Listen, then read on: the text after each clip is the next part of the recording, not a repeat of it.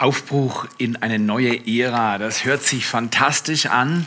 Auf der anderen Seite sage ich euch ganz ehrlich, wir alle haben immer wieder Situationen, die hören sich nicht nach, nach neuer Ära an, sondern die hören sich nach mehr Arbeit an oder mehr Druck an oder die hören sich nach Komplikationen an.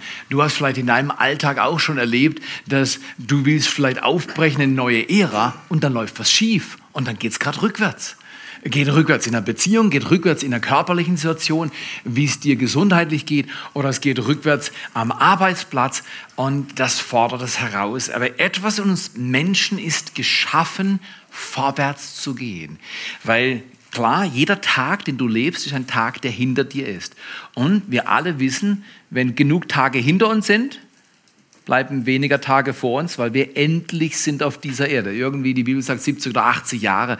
Jeder kann rechnen, wenn mal 70 oder 80 ist, eigentlich müsste ich langsam vorbereiten auf ein Umbruch, nicht Ende, sondern Umbruch, einen Wechsel. Wir verlassen diese Erde und die Bibel sagt, der Mensch lebt ewig und wir kommen in Gottes Gegenwart und wir erzählen ihm, wie wir gelebt haben. Es gibt sowas wie Gericht.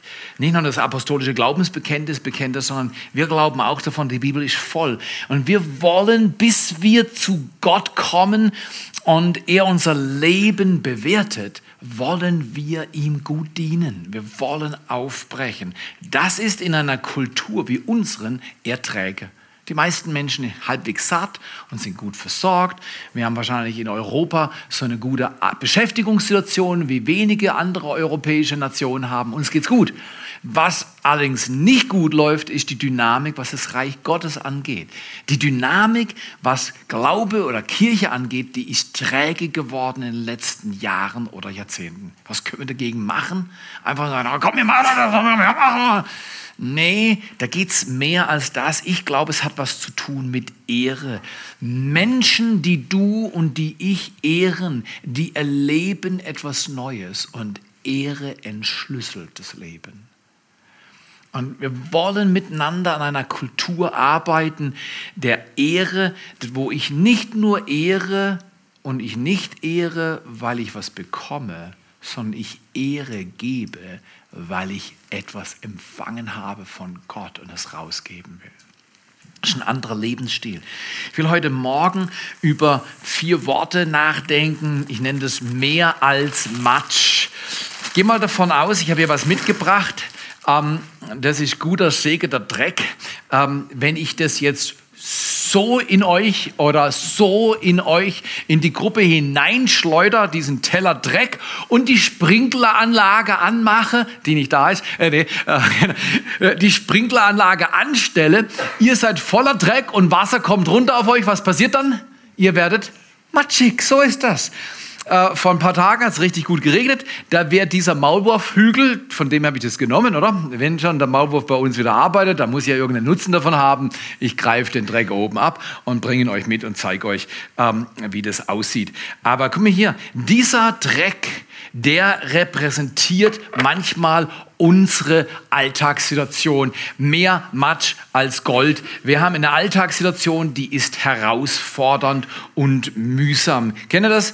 Du gehst zur Arbeit und dann liegt ein Auftrag nach dem anderen vor. Die Mitarbeiter sind überfordert. Was passiert, wenn Leute überfordert sind? Dann werden sie freundlich, geduldig, sanftmütig, zuvorkommend, richtig oder falsch? Nein, wenn sie überfordert sind, dann werden sie unfreundlich, machen noch mehr Druck und äh, äh fehlen manchmal und dann hast du auf deiner Schippe mehr als du halten willst. Dann sagst du, das ist ziemlich mehr Matsch. Das ist mehr Matsch als Gold. Gold ist das, was wir alle suchen. Und wenn wir dann dieses Gold suchen, und manche erahnen das schon, dann gibt es wirklich Wunder im Alltag. Dann finden wir mitten im Matsch Gold.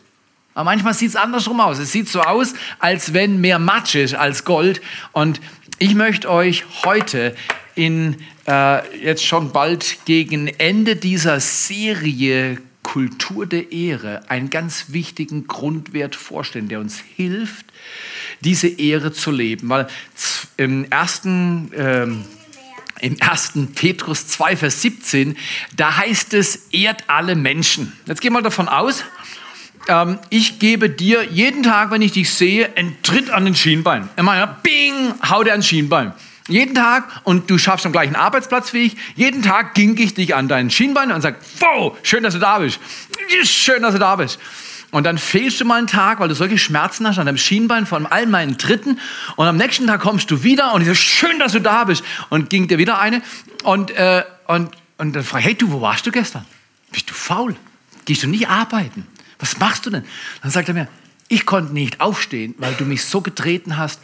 Mein Fuß war so geschwollen. Ich kann das nicht aushalten. Mensch, bist du eine Sissi? Das sind doch nur so kleine Tritte. Ist doch nicht so tragisch. Kann es sein, dass du dann, wenn du dann zum Beispiel Martin ist neben dir und sagt, du, äh, Olaf, hey, du sollst alle ehren, auch den Theo. Was entsteht jetzt in dir? Du wirst misshandelt von einer Person, die unverschämt ist. Und eine andere Person, gut gemeint, zitiert 1. Petrus 2, Vers 17. Genau, du bleibst einen Tag zu Hause oder eine Woche oder zwei, dem weiche ich aus. Wir alle tendieren, die zu ehren, die uns ehren, richtig? Und die, die uns nicht ehren, die ehren wir auch nicht zurück. Das ist altes Testament. Zahn um Zahn, Auge um Auge. Wenn du mir auf die Mütze haust, hau ich dir auf die Mütze. Wenn du mir was gibst, was Gutes, dann gebe ich dir auch was. Aber Jesus sagt, das wurde den Alten gesagt, ich sage euch was anderes. Ich will, dass ihr ein neues Prinzip leben lernt. Wenn euch einer auf die Backe schlägt, haltet die andere hin. Was heißt das? Soll ich stetige Tür, Fußabtreter, Dreckklotz für Leute sein, die keine Moral haben und muss mich immer ans Bein treten lassen und soll dann auch Danke sagen, wenn sie mich treten? Ist das, was Christentum heißt? Ich glaube, da wären die meisten nicht mehr dabei. Das hältst du nur so lange aus. Du hältst nur so lange aus, wenn die Leute immer treten. Jetzt, in der Regel werden wir nicht physisch jeden Tag getreten, richtig oder falsch? Die meisten sehen ziemlich ordentlich aus. Ihr seht alle ziemlich ordentlich aus. Also es sieht nicht aus, als wenn ihr ständig zusammengeschlagen werdet. Aber wisst ihr, was wir alle erlebt haben in den Jahren unseres Existierens auf dieser Erde? Wir haben alle erlebt, dass Menschen uns nicht ehren und dass wir das Gefühl haben, unsere Würde ist antastbar geworden. Artikel 1 Absatz 1. Im Grundgesetz heißt es, die Würde des Menschen ist unantastbar. Warum ist es in Deutschland genau Artikel 1 und Artikel 1 Absatz 1? In keinem anderen Land der Welt, meines Erachtens, ist es so weit vorne. Die haben alle irgendwie ähnliche Ordnungen. Warum ist es in Deutschland Artikel 1 Absatz 1? Die Würde des Menschen ist unantastbar und alle staatliche Gewalt muss diese achten und sichern.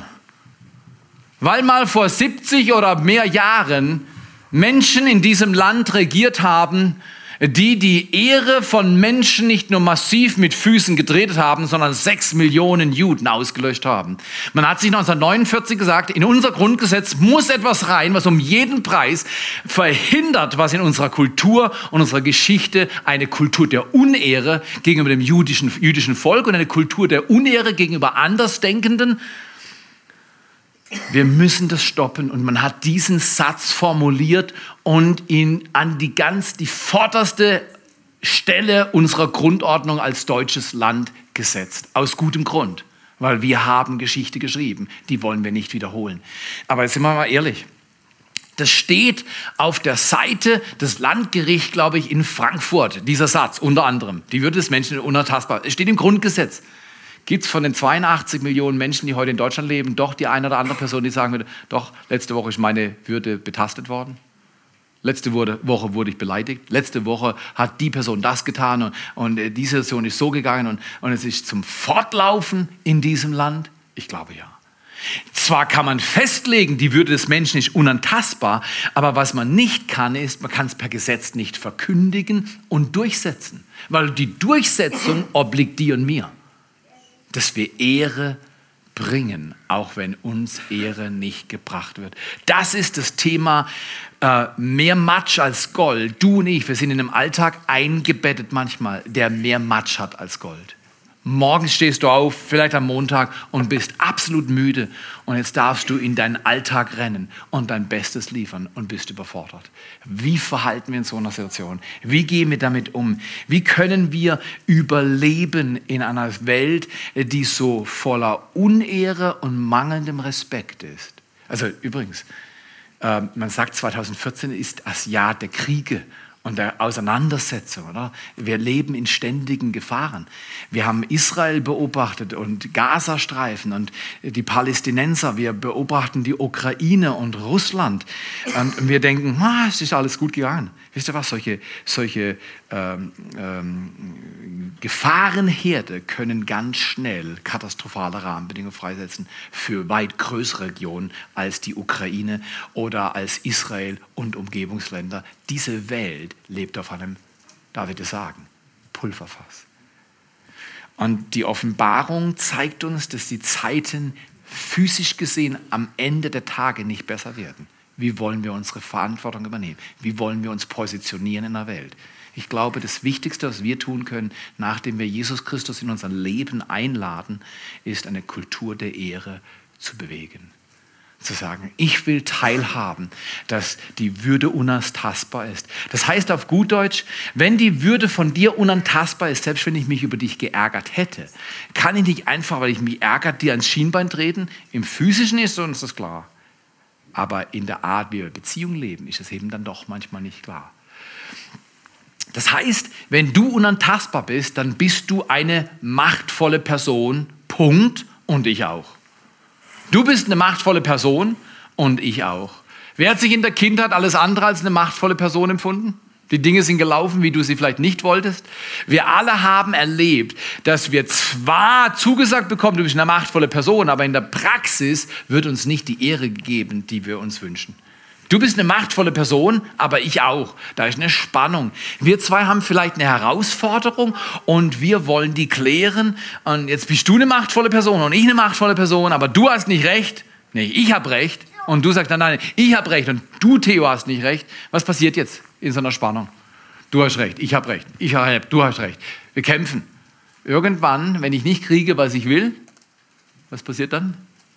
Dann werde ich freundlich sanftmütig, liebevoll, geduldig. Werde ich das? Manchmal wird man das nicht. Man wird eben nicht liebevoll, nicht geduldig. Man tastet die Würde anderer Menschen an, weil man sagt, ich bin eine machtvolle Person, aber das ich auch. Oder du bist eine machtvolle Person, ich auch. Das schreibt man klein.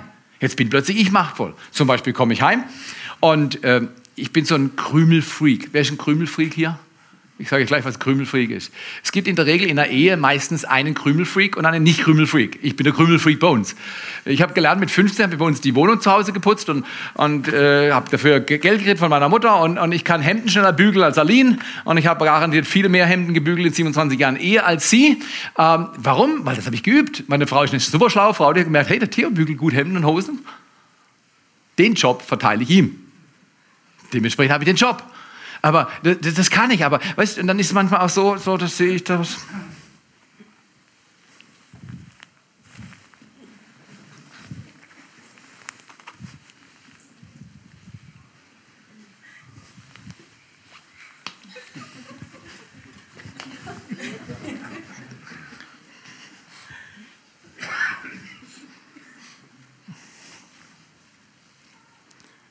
Wisst ihr, was ich meine? Sonst noch ein Spießer hier? Der, die, wenn die eigenen Ordnungen überlaufen werden, gewisse Tendenzen der Ordnung anwendet. Das muss so, das muss so, das ist nicht so, das muss so, oder? Das sind wir großartig, ich bin großartig, wenn die Dinge nicht so laufen, wie ich sie will, dass ich die versuche zu ordnen. Und wenn man mir in den Weg steht, dann versuche ich halt das zu ordnen, was mir im Weg steht. Und es kommt nicht immer gut an. Wer hat das schon mal festgestellt? Das kommt nicht mehr nach. Wenn die unterschiedlichen Ordnungssysteme aufeinander prallen, dann gibt es plötzlich Ärger. Weil wir wissen, du bist eine machtvolle Person, ich auch. Und, und, und, und wenn, wenn es aber nicht so läuft, wie ich will, und das, das ist so, das muss so, äh, das muss, das muss so, die ganze Welt läuft, das muss so, das muss so. Richtig oder falsch? Kennt ihr das aus eurem Alltag? Das muss alles so. Schaut euch mal folgenden Clip an. Ganz laut. Mach ich morgen.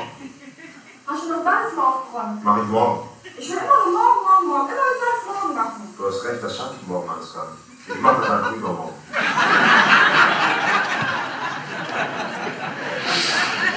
Das ist, wovon ich spreche. Verstehst? Ah, du wirst konfrontiert. Hast du schon Müll geräumt? Hast du schon die Geschirrspülmaschine aufgeräumt? Hast du schon das Badezimmer geputzt? Und das mache ich morgen, das mache ich morgen, das mache ich morgen. Eine Person konfrontiert Und sie empfindet sich als machtvolle Person. Sie empfindet sich als machtvolle Person. Äh, könnt nochmal klicken, machtvolle Person. Und die kontrollieren dann. Jetzt sage ich dir aber, es wäre viel zu einfach, wenn wir sagen, ja, die Dominanten kontrollieren und die anderen lassen sich kontrollieren. Das stimmt nicht. Die, die nicht dominant sind, die Stetigen, die Gewissenhaften, die kontrollieren anders. Weißt zum Beispiel, ein Gewissenhafter, der sagt nicht, das Blatt liegt einfach da, sondern er sagt, das Blatt muss hier liegen. Und bis der Gewissenhafte das, das, das kleine Blatt hier oben hat, da darf auch niemand blasen in der Umgebung, wo der Gewissenhafte lebt, dann wird es kontrolliert. Das, das muss halt, das muss so passen. Und wenn es zehnmal nicht passt und die, das halbe Leben damit beschäftigt ist, dass es passt, dann kontrolliere ich. Und wenn es runterfällt, dann muss ich es wieder hinbiegen. Versteht ihr? Und so haben wir alle unsere persönlichen Muster der Kontrolle. Wir lieben Kontrolle. Wir würden es nicht sagen. Aber wer, wenn es nicht so ist, wie es sein soll, dann kontrollieren wir. Und das basiert auf dieser Übung, ich bin eine machtvolle Person, äh, du bist eine machtvolle Person, ich auch. Dieser nette junge Herr, äh, der alles auf morgen verschieben wollte, hatte eine ne-, nette junge Dame und, und die hat das konfrontiert. Aber was war die Konfrontation? Das war ein Angriff. Emotional richtig oder falsch? Das hätte genauso gut anders sein. Das hätte der Mann sein können, die Frau sitzt dort und, und spielt da irgendwas. War doch interessant. Äh, ich, ich, ich habe gerade keine Zeit. Was sagt der junge Mann zur jungen Frau? Du bist mir nicht so wichtig wie mein Spiel. Wow, das ist entehrend.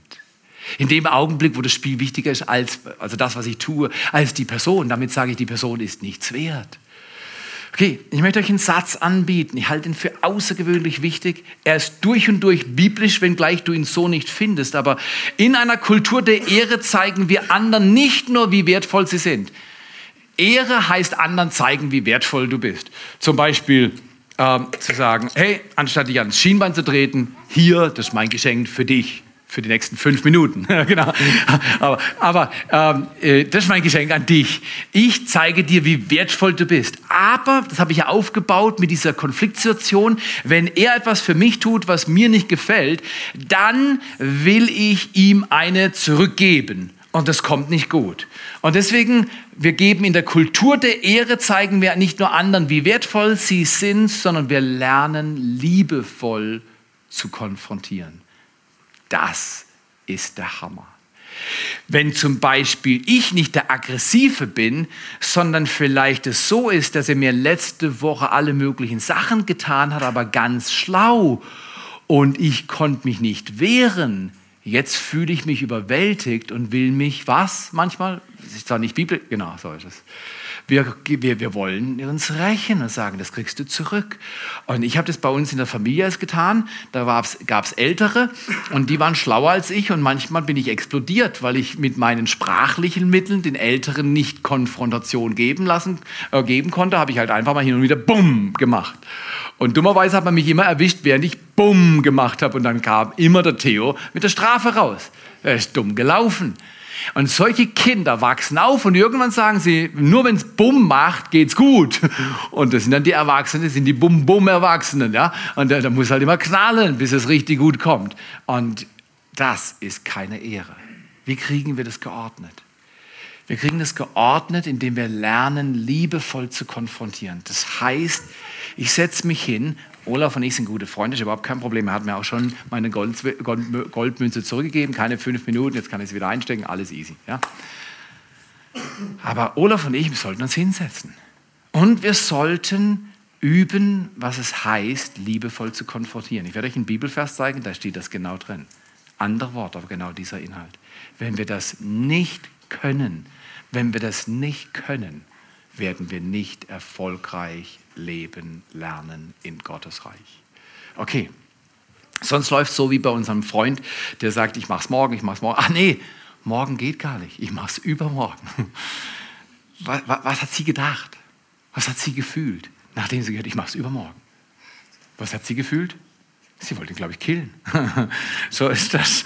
Und äh, Jesus ermutigt uns nicht, den anderen zu killen, äh, mit Worten oder mit Taten. Er ermutigt uns, anders zu leben. Ich möchte euch mal fünf Bereiche geben, in denen wir üben können, um Konfrontation liebevoll zu halten. Der erste Gedanke ist, Der erste Gedanke ist, ich schaffe einen sicheren Ort. Was heißt, ich schaffe einen sicheren Ort? Wir haben darüber schon was gehört vor zwei Wochen. Psalm 32, Vers 7. Bei dir, o oh Herr, bin ich sicher. Du bewahrst mich vor Angst und Schrecken. Ich juble und singe, denn du hast mich befreit. Nur wenn wir uns sicher fühlen, können wir schwierige Themen besprechen. Wenn du dich nicht sicher fühlst oder ich mich nicht sicher fühle, dann gehe ich wieder zu den alten Mustern über. Im Zweifelsfall macht es dann Bum-Bum, wenn mir was nicht passt. Was immer dein Bum-Bum ist. Ich weiß nicht, was deine Bum-Bum sind, aber irgendwelche haben wir schon. Wir schweigen, wir werden ausfällig, wir kriegen einen roten Kopf, manche werden krank, gehen zum Arzt und der Arzt sagt, sie haben nichts, doch, ich habe Bluthochdruck oder keine Ahnung was. Aber äh, physisch ist nichts festzustellen, dann wird man krank weil der Stress nicht auszuhalten ist. Es gibt viele, viele Dinge, die im Leben dann schieflaufen, wenn Konflikte nicht richtig geregelt werden, wenn mehr Matsch als Gold da ist und wenn wir unser Gold nicht richtig suchen. Das erste ist immer, ich schaffe einen sicheren Ort. Zum Beispiel Aline kommt heim und der Krümelfreak hier ja, ähm, äh, sagt nicht, du Aline, Schatz, hast du die Küche gesehen? Da, der Ecke. Da, genau, da. Kannst du das wegmachen? Wie fühlt sich Aline? Genau, da hinten hat schon mal gelacht. Aline fühlt sich total unangenehm berührt. Wenn der Theo, äh, wenn sie heimkommt, äh, vielleicht hat sie das gemacht, vielleicht hat sie gewerkelt am Abend und das Zeug ist runtergefallen und ich so, wow, wie fühlt sie sich? Sie fühlt sich nicht sicher. Sie fühlt sich nicht geliebt. Sie fühlt sich nicht wertgeschätzt. Schaffe im Umgang mit Menschen, die dir wichtig sind und auch die, die nicht so nahe sind, schaffen einen sicheren Ort. Das heißt, man kann vertrauen. Ich kann mich entspannen. In deiner Umgebung bin ich sicher. Ich kann dir vertrauen. Ich kann mich entspannen. Zweitens, schaffe nicht nur einen sicheren Ort, sondern sage, lebe, bringe zum Ausdruck, ich bin nicht da, um zu beherrschen. Ja, es liegt was am Boden. Ja, wir sollten das klären, äh, weil wenn wir draufstehen, dann wird es noch breiter. Aber es gibt eine Art, wie wir das klären. Wegmachen. Was war die Frau? Hast du den Müll rausgebracht? Hast du das Bad aufgeräumt? Bist du ein guter Junge? Der Mann hat sich wahrscheinlich gefühlt wie ein kleines Kind. Und was macht dann so ein Mann, der sich fühlt wie ein kleines Kind? Er oder ja, wenn es umgekehrt ist bei der Frau, dann weicht man aus, richtig? Man weicht dem Druck und der Kontrolle aus. Gott hat eine andere Methode. Wir beherrschen niemand zu keiner Zeit unter keinen Umständen. Warum? Weil wir machtvolle Personen sind. Und der andere auch. Die andere auch. Deswegen Kontrolle oder Angriff oder Kritik oder Richten. Du bist doch immer, weil du und, und du hast doch und ich habe überhaupt keine Lust mehr. Da kommen wir mit Vorwürfen. Ja. Das ist alles für die Tonne, bringt nichts. Ich bin nicht da zu beherrschen, sondern ich baue einen sicheren Ort auf. Ich herrsche nicht. Und jetzt kommt der größte Schlüssel für liebevolle Konfrontation ist, ich stelle Fragen. Zum Beispiel, wenn Aline heimkommt und ich sehe 25 Krümel, was kann ich machen? ich kann sie selber wegmachen. Wer hat schon mal diese Variante in Betracht gezogen? Und wenn Aline heimkommt, dann, sie hat vielleicht zehn Stunden Klavierunterricht gegeben oder fragt mich was, dann kann ich doch als erstes fragen, du Aline, wie geht's dir? Kann ich dir einen Tee machen? Willst du dich hinsetzen? Kann ich dich irgendwie bedienen? Oh, Schatz, da ist noch ein Stuhl, du kannst die Füße hochmachen. Wie fühlt sich eine Person, die so umsorgt wird, die, obwohl vielleicht 25 Krümel rumliegen, was immer die 25 Krümel sind, also irgendwas gibt es ja immer zu tun, oder? Irgendwas läuft immer falsch, wenn ich den Fokus auf was anderes lege und sage, wie geht's dir? Ich stelle Fragen. Und jetzt pass mal auf, das ist nämlich so tückisch. Der Grund, so schlimm spießig bin ich auch nicht, stelle mich jetzt bewusst schlechter dar, aber ihr könnt von mir denken, was ihr wollt, eure Verantwortung. Äh, der Herr wird euch richten. aber, aber ich stelle mich jetzt schlechter dar. Ähm, ich stelle mich schlechter dar. Vielleicht ging es mir gar nicht um die 25 Krümel, sondern vielleicht hatte ich gestern Abend Ärger mit Aline. Und wir haben den Ärger nicht gut zu Ende gebracht. Und ich hatte das Gefühl, ich bin der Verlierer im Ärger. Und jetzt, am nächsten Tag, gehe ich nicht den Ärger an, aber ich habe den Ärger noch in mir. Richtig oder falsch? Irgendjemand schon mal das Problem gehabt? Alten Ärger von gestern, unverdaut, nicht gut gelöst. Und jetzt gehe ich nicht den Ärger an, sondern die 25 Krümel sind viel bequemer. Richtig oder falsch? So läuft das Geschäft in Beziehung. Ich suche mir einen anderen Bereich, wo ich meine Recht zu haben und von dort aus dominiere und kontrolliere ich. Und es kommt immer schlecht. Es kommt immer schlecht. Wenn Eltern ihre Kinder kontrollieren, wenn Kinder ihre Eltern kontrollieren, wenn der Arbeitgeber seine Mitarbeiter kontrolliert, wenn die Mitarbeiter ihren Arbeitgeber kontrollieren, es kommt immer schlecht. Der Mensch ist nicht für Kontrolle geschaffen, sondern für Liebe und Wahrheit. Und das ist ein ganz anderes System als Kontrolle und Strafe.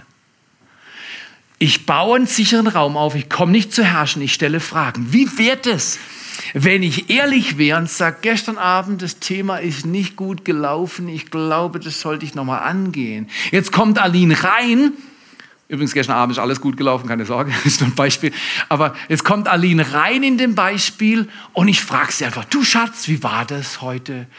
Du hast Klavierunterricht gehabt, hast viel los gehabt, wie ging es dir, was läuft? Und dann sagst du, wow, es war wirklich anstrengend, und, aber unterm Strich, ich bin jetzt fertig und schön, dass ich hier bin. Und dann setzt sie sich, wir trinken einen Tee miteinander. Ich sehe das Gold in ihr und helfe es hervorzubringen. Bei Ehre geht es nicht darum, etwas zu bekommen, sondern etwas zu geben. Wo Ehre fließt, da fließt Leben. Ehre ist die Brücke, die Himmel und Erde verbindet. Hier ist eine andere klimatische Zone zwischen mir und meiner Frau, oder? Ich habe langsam gemacht und die 25 Krümel, die ich sehe, die behandelt werden sollten und natürlich von ihr, als ich mein Augenmerk weg und konzentriere mich auf mein Gegenüber und frage, wie es ihr geht. Und jetzt machen wir so ein bisschen Smalltalk. Ich frage sie dieses oder jenes. Sie erzählt mir was. Wir sitzen zusammen. Ich denke, wow, ist das eine super, super Lady. Ich sitze ihr nahe. Ich spüre, dass sie mich mag und sie mag mich nicht nur, sondern sie zeigt es mir und ich zeige es ihr. Trotz der 25 Krümel, die liegen immer noch rum. Hey, im Paradies wird es nachher anders, aber hier auf der Erde müssen wir Krümel aufräumen. Die liegen noch rum. Aber wir haben uns nicht in den Haaren wegen 25 Krümeln, sondern wir sind im Gespräch. Und plötzlich kommt mir ein Gedanke und der Gedanke wird in eine Frage verpackt. Aline, weißt du noch, gestern Abend, und jetzt ist sicherer Ort. Keiner kommt und keiner zu beherrschen. Man stellt Fragen. Wir sitzen nebeneinander und trinken eine Tasse Tee. Und Aline, sage ich, weißt du noch, gestern Abend, weißt du noch, unser Gespräch?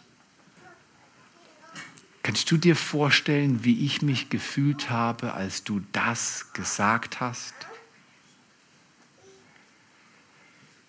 Wie kommt die Frage jetzt bei Aline an? Wie kommt es an? Kommt die besser an? Wie kommt es an, wenn sie zwei Minuten im Haus sind und sagen, du Schatz, hast du gesehen? Hast du gesehen? Wie kommt das an? Da will man, will man eine auf die Nuss geben, richtig oder falsch. Aber jetzt, wir müssen über unsere Krümel reden. Äh, wer hat auch manchmal Krümel, die er weghaben will? Nur ich, nur ich, so ist das. So ist das, so ist das. Oh, aber Gott hat einen Weg, wie wir mit Krümeln umgehen. Und es ist eben nicht Attacke, nicht Kontrolle, nicht besser wissen, nicht kritisieren und nörgeln. Das ist alles nicht der Weg. Aber das ist leichter am Anfang. Wenn ich dich kritisiere und an dir rumnörgel, ist es viel leichter, weil dann habe ich meinen Dreck runter und sage, mach die 25 Krümel weg, was immer die Krümel sind. Und du denkst, bin ich denn nur zum Krümel wegmachen hier? Oder was ist los? Und dann ist keine Liebe mehr in der Gleichung dann ist die Ehre weg. Und deswegen sagt Gott, in der Kultur der Ehre geht es nicht nur darum, dem anderen zu zeigen, wie wertvoll er oder sie ist, sondern wir lernen liebevoll zu konfrontieren. Ich schaffe einen sicheren Ort. Ich bin nicht hier, um zu beherrschen. Markus 10 sagt Jesus, es soll bei euch sein, nicht sein wie bei den Regenten, die herrschen über ihre Leute, sondern wer bei euch der Größte sein will, der sei aller Diener. Und wer der Erste sein will, sei aller Sklave. Das ist eine andere Haltung. Und dann ich stelle Fragen, wer sich die Zeit nehmen will, 1. Mose 18, Vers 16 folgende zu lesen, der wird lernen, dass selbst Gott sich Fragen stellen lässt. In der Frage nach Sodom und Gomorra wird Gott, geht zu Abraham und sagt ihm, hey du Abraham, und dann fangen die zwei ein Gespräch an. Und dieses Gespräch da lässt Gott sich von Abraham konfrontieren.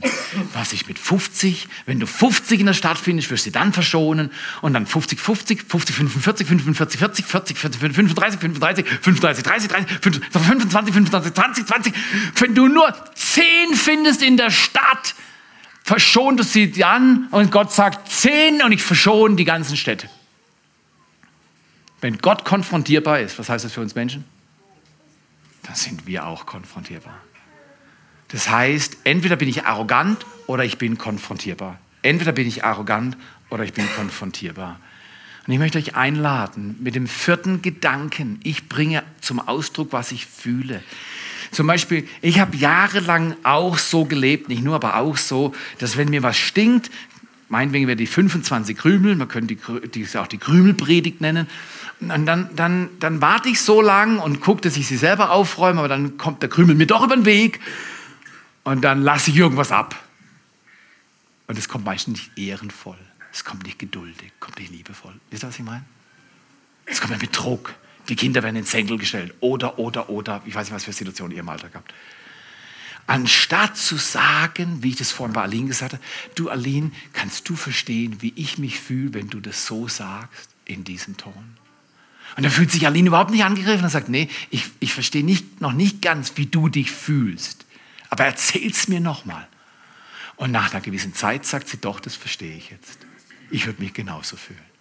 Und jetzt will sie ihr Verhalten ändern, weil ich nicht an ihr rumgenörgelt habe, sondern einfach gesagt habe, guck mal, jetzt bringe ich dir zum Ausdruck, wie ich mich fühle.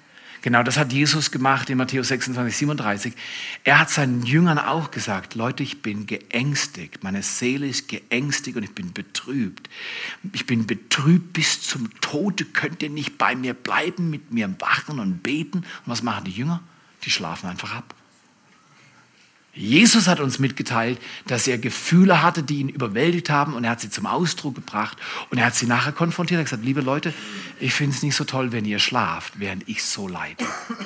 Das darf man. Wenn Jesus seine Jünger konfrontiert, wir dürfen auch einander konfrontieren. Okay, jetzt kommen wir zum fünften und letzten, damit schließe ich heute Morgen, letzten Gedanken in Konfrontation. Ich mache, gestalte einen sicheren Ort. Ich komme nicht, um zu herrschen. Ich stelle Fragen. Stellt mir Fragen. Wenn du ins Kinderzimmer deines Sohnes kommst und das Zimmer sieht aus wie Explosion hoch fünf. Sagt er nicht, schon wieder sieht ein Zimmer aus. Das ist falsch. Wie kriegst du das nur hin, dass deine Decke immer so schön aufgeräumt ist? Und jetzt hast du, da weißt genau, das geht hier darum. Deine Decke ist wirklich sehr schön aufgeräumt. Was meinst du, würde es brauchen, damit der Boden so aufgeräumt ist wie die Decke? Das ist, eine, das ist eine entspannte Frage. Mit der Frage kannst du zu deinem Sohn kommen, zu deiner Tochter. Die Tochter redet mit dir über ihre Decke. Wie toll sie die aufgeräumt hat, die ganze Nacht. Aber verstehst du, wenn ich sage, guck mal, wie der Boden aussieht, guck mal deine Socken, guck mal deine Klamotten, kannst du nicht entweder zusammenreißen? In diesem Haus werden es bald Ratten geben, weil die, die, die will nicht mehr mit dir reden. Nicht herrschen, Fragen stellen und ich bringe meine Gefühle zum Ausdruck. Ich lasse andere ran in mein Leben und sage, so ging es mir, als du das gesagt hast. So ging es mir, als du das getan hast. Ich komme nicht mit Vorwurf und knall zurück und sage Zahn um Zahn, Auge um Auge, du kriegst es auch zurück, ich habe gekriegt und jetzt kriegst du zurück. Das führt zu keiner Ehre. Ehre kommt nur, wenn wir vorsichtig sind in Beziehungen, wenn wir unsere Beziehungen beschützen, wie Gott will, dass wir Beziehungen beschützen. Und wenn sie nicht beschützt wurden, dass wir hingehen und neu Schutz aussprechen. Dann können wir leben, und zwar mit Wahrheit in Liebe. Dann, wenn wir diese, diese Elemente von Konfrontation geübt haben, mit Fragen kommen, sagen, wie es uns geht. Und auch mal eine sogenannte Niederlage in Kauf nehmen und sagen, okay, ich beug mich, ich lass los, Ich bin nicht hier zum Herrschen. Herrschen führt zu gar nichts. Führt zu mehr Schmerz und Entfremdung und Beziehungsbruch. Herrschen führt zu nichts. Die Würde des Menschen ist unantastbar. Vater, wir danken dir für diesen Morgen. Wir wollen, dass dein Reich auf die Erde kommt. Ich brauche das in meiner Beziehung zu meiner Frau, meine Frau zu mir, zu den Kindern, über die Familie hinaus. Wir wollen in unseren kleinen Gruppen dein Reich bauen. Und wir wollen einander Ehre geben, weil dein Wort sagt, ehrt alle Menschen. Aber für uns Menschen auf der Erde ist das gar nicht so einfach, Vater. Wir brauchen deine Hilfe. Anderen zeigen, wie wertvoll sie sind, ist herausfordernd, wenn es Schwierigkeiten gab und die 25 Krümel rumliegen. Vater, wir danken dir für diesen Tag dass du uns beibringst, liebevoll zu konfrontieren. Zu sagen, guck mal, so sieht es bei mir aus. Was denkst du? Was können wir machen? Wie können wir das, wie können wir das angehen? Wie kann Barmherzigkeit über, über Gericht triumphieren? Wie kann Gnade und Wahrheit sich küssen? Das geht, bei Gott geht das. Wenn wir lernen, liebevoll zu konfrontieren bleibt die Ehre in Beziehungen, bleibt der Segen unser Erbteil. Und andere Menschen werden dich fragen, wie du deine Beziehungen lebst. Wer will heute Morgen den Segen Gottes für die Beziehungen? Wer will heute Morgen sagen, doch, ich brauche das, ich das auch ein bisschen. Ich brauche auch ein bisschen. Ich strecke meine Hand, vor allem zu Gott, nicht zu mir. Du kannst sie gern zu mir strecken, aber das hilft nicht viel. Aber wer will heute Morgen sagen, ich hebe mal meine Hand und sagt, doch, ein bisschen, das ist mit der Konfrontation. Ich will das üben lernen. Seid nicht scheu. Und sagt, Vater, ja, hier stehe ich oder hier sitze ich und ich brauche deine Hilfe dass ich lerne, ehrenvolle Beziehungen zu leben und Frieden zu bewahren und den Segen. Danke, Vater. Komm du mit deiner Ehre in unsere Beziehungen. Lass uns in all dem Matsch des Alltags dein Gold sehen. Und danke, Herr, dass du gesagt hast in Epheser 4, Vers 15, dass wir die Wahrheit in Liebe leben lernen. Und das ist gut. Wir empfangen deinen Segen an diesem Tag. Wir empfangen deinen Segen an diesem Tag, dass du uns lehrst, eine Kultur der Ehre aufzubauen. In Jesu Namen. Amen.